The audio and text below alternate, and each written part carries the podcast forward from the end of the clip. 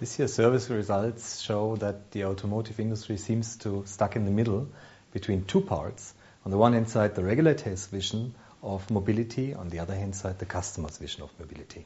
The majority of the respondents do see downsizing, growth in emerging markets, and also the kind of modularization and standardization of their products as the key themes.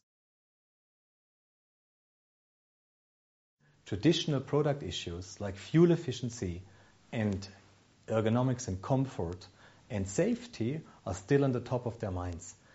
If you ask, on the other hand side, what is at the bottom of the list, connectivity, it's about mobility, it's about plug-in solutions, not reflecting that we have other industries bringing technology into the car.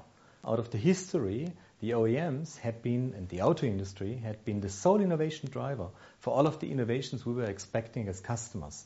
50% of the executives believe that there will be no bigger business model change. 75% of the executives believe that they still own the customer relationship. It's the customer life cycle which does play a role. Are you able to play that overall game in one business model, or are you separating these business models? Who will be the front runner in the industry? It's about ownership of the company, it's about tradition in the company, it's about brand. Companies with a global reach, with a family-owned business, and with a clear strategy will definitely be better positioned than the others. Overall, if we are asked, are we going to blame now the executives in the automotive industry?